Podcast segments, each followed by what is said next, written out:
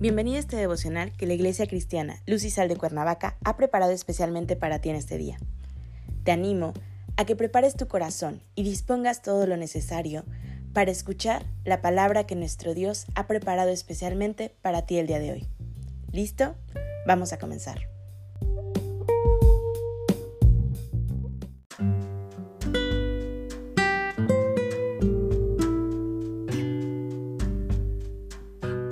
Hola, ¿qué tal? Es un gusto saludarte el día de hoy. Bienvenido.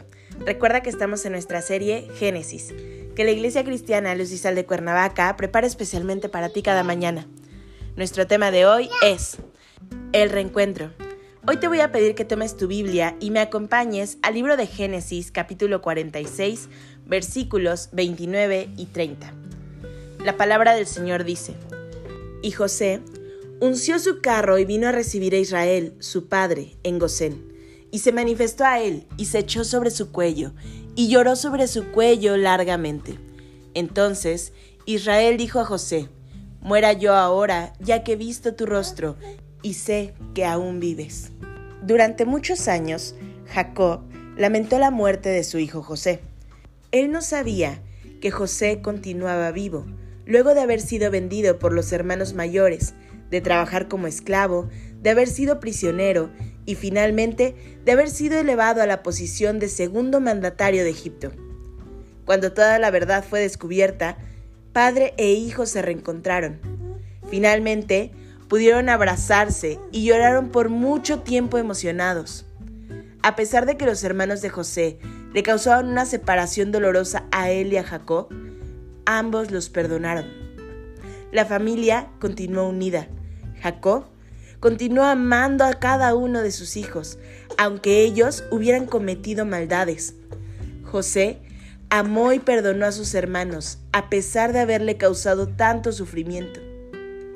Es exactamente esa gracia y este amor incondicionales que los miembros de las familias deben de dedicarse entre sí. Hoy quiero animarte a que reflexionemos juntos lo siguiente. Tú das la impresión o transmites a tu pareja e hijos que tu amor por ellos está condicionado a ciertas actitudes y comportamientos?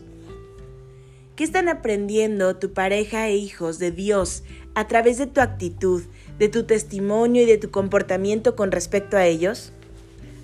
No podemos olvidar que el amor de Dios por nosotros es incondicional. No depende de nuestra apariencia, habilidades, capacidad, actitudes y comportamientos. Dios nos ama exclusivamente por Cristo.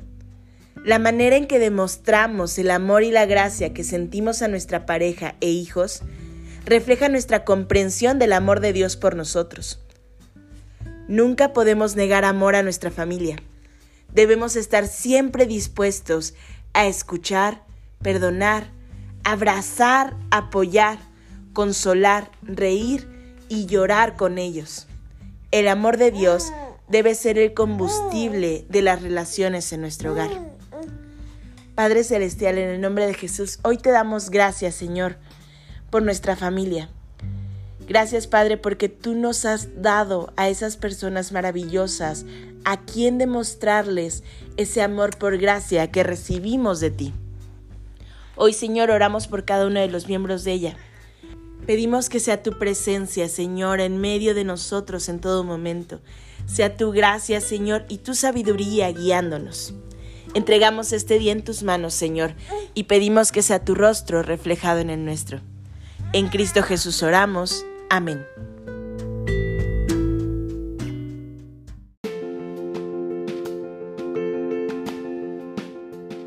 Ha sido un placer compartir la palabra contigo el día de hoy.